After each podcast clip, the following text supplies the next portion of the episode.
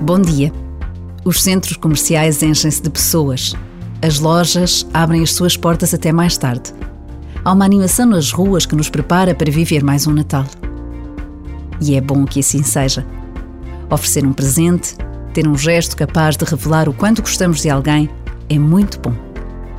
Mas precisamos de encontrar um justo equilíbrio em tudo o que fazemos, que passa por nos lembrarmos de quem não pode, de quem não tem. E há sempre forma de ajudar alguém. Basta a pausa de um minuto para nos decidirmos a olhar para o lado e ver o que se passa à nossa volta.